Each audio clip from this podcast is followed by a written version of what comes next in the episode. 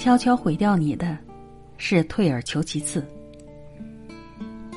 你曾经想找一个喜欢的人结婚过日子，后来年龄大了，家里又逼得紧，于是心想算了吧，找个差不多的凑合过吧。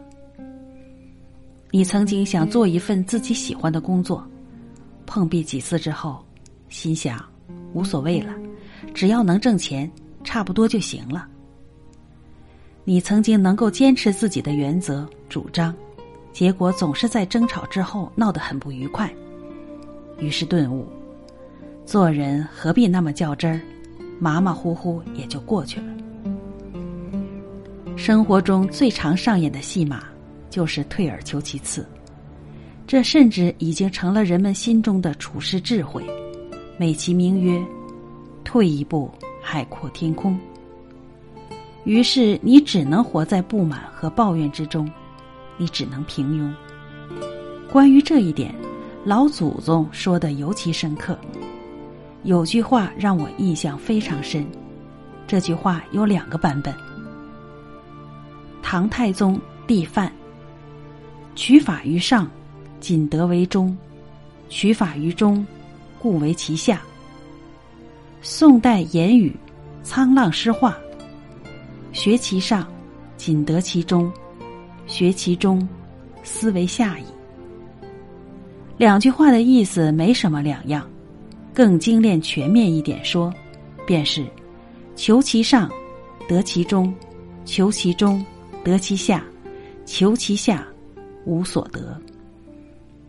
说的更明白点儿，以标准高，达成的目标才能高；你要求严，得到的结果才可能好。虽然不是什么样的标准就一定得到什么样的结果，但却一定是正相关。那些结局为上的人，求的则一定是上上。优秀人物几乎都有一个共同的特质：他们永远对自己做到的不满意。那些让常人艳羡的结果，其实都离他们理想中的甚远。反之，就是不断放低自己的标准和要求，得到的结果就只能是越来越差。当退而求其次成了一种习惯，不尽人意就形成了惯性，形成一种越妥协越失败的恶性循环，这就是低端人生的来源。最怕你一生碌碌无为，还安慰自己平凡可贵。一书中有这么一段话，说的很是透彻。你一直以为，妥协一些，将就一下。这个世界就会为你让出一席之地，但你却发现，除了失去更多、抱怨更多，你什么都没得到。实际上，每一次妥协的背后都有一个真实的目的，或是害怕失去，或是息事宁人，或是不愿付出努力。当你以为降低标准就可以更容易得到自己想要的结果时，你就注定会得不到想要的。要记住，你所设定的底线决定了你不会失去什么。一旦你失去了底线，你很快就会溃不成军。更严重的后果是，你想要的东西也会跟着一样样失去。更可怕的是，退而求其次对人的腐蚀，是在你的不知不觉中悄悄进行的。有了第一次，就有第二次，环环相扣，如同一根无形的绳子绑住你，把你往人生泥潭的深处拉。所以，人只有绝不降低标准，才可能等到自己想要的结果；而退而求其次的，则已经放弃了这项权利。事情上可以权宜，心底的标准却不能有丝毫减损，两者的区别要看清楚。人也只有绝不降低标准，才可能突破当前的困境，到达一个全新的层面和格局。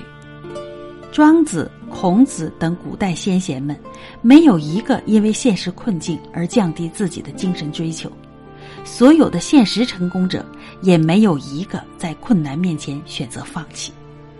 假如马云在创业艰难期的一再失败中放弃了，他还可以去做他的英语老师。但他没有。假如史玉柱在破产负债二点五亿后放弃了，他随便就可以谋得一份高管职位，但他没有。他们不放弃，正是因为他们不肯退而求其次，不肯降低自己人生追求的标准。人只有逼自己一把，才能看到更多的可能性。活着最大的失败，不是跌倒，而是从来不敢奔跑。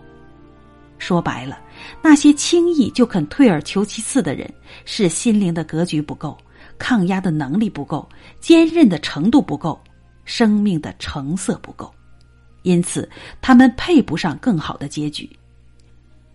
有的人说：“我没有那些先贤和成功人士的天分，求其上只能是好高骛远、不自量力。”但就算如此，就一定要求其下吗？不还有求其中吗？所以，别再给自己找借口了。没有任何一种生活是靠退而求其次来成全的，因为人只有不后退，才能向前。